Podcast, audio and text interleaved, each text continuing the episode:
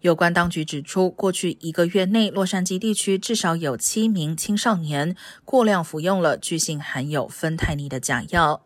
而根据 NBC 四新闻台 IT 小组的调查数据，从2016年到2021年，洛杉矶县内与芬太尼相关的死亡人数增加了百分之一千七百以上，并且其中许多都是年轻人。